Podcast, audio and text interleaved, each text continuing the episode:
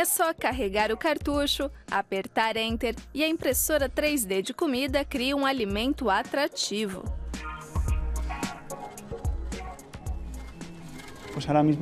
Estamos trabalhando no software para que a máquina seja mais rápida. E precisa mesmo de agilidade, porque a comida, além de bonita e saborosa, também precisa ser servida quente.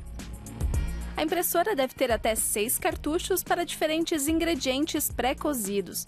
Por enquanto, só restaurantes de alto padrão usam a tecnologia, mas logo que a produção começar na China, a impressora deve se tornar mais popular.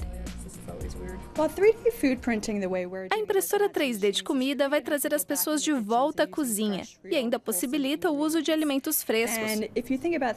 Na verdade, imprimir comida não é novidade. Indústrias de alimentos já fazem isso constantemente. Eles pegam a comida e dão a forma que eles querem. A diferença é que usamos ingredientes frescos, os quais você mesmo pode controlar. A impressão 3D também tem outras utilidades, como imprimir pessoas.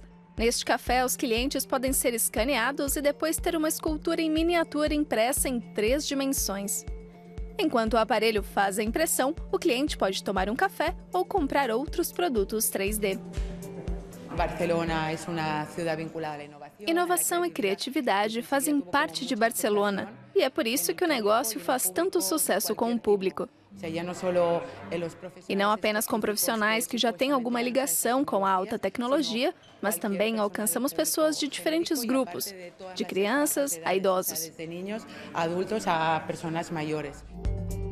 E até multinacionais como a HP estão apostando na tecnologia 3D. Eles investiram num novo centro de pesquisa 3D que também é apoiado pelo governo espanhol.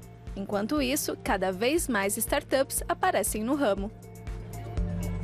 A Natural Machines aproveita essa mente aberta de Barcelona. As pessoas estão impulsionando este mercado, mas o governo e as autoridades locais também ajudam. Eles estão financiando as empresas para que a população possa ter contato com essas tecnologias. Por enquanto, a impressora 3D de comida ainda não pode assar ou cozinhar alimentos um ponto fraco do produto que ainda custa bem caro.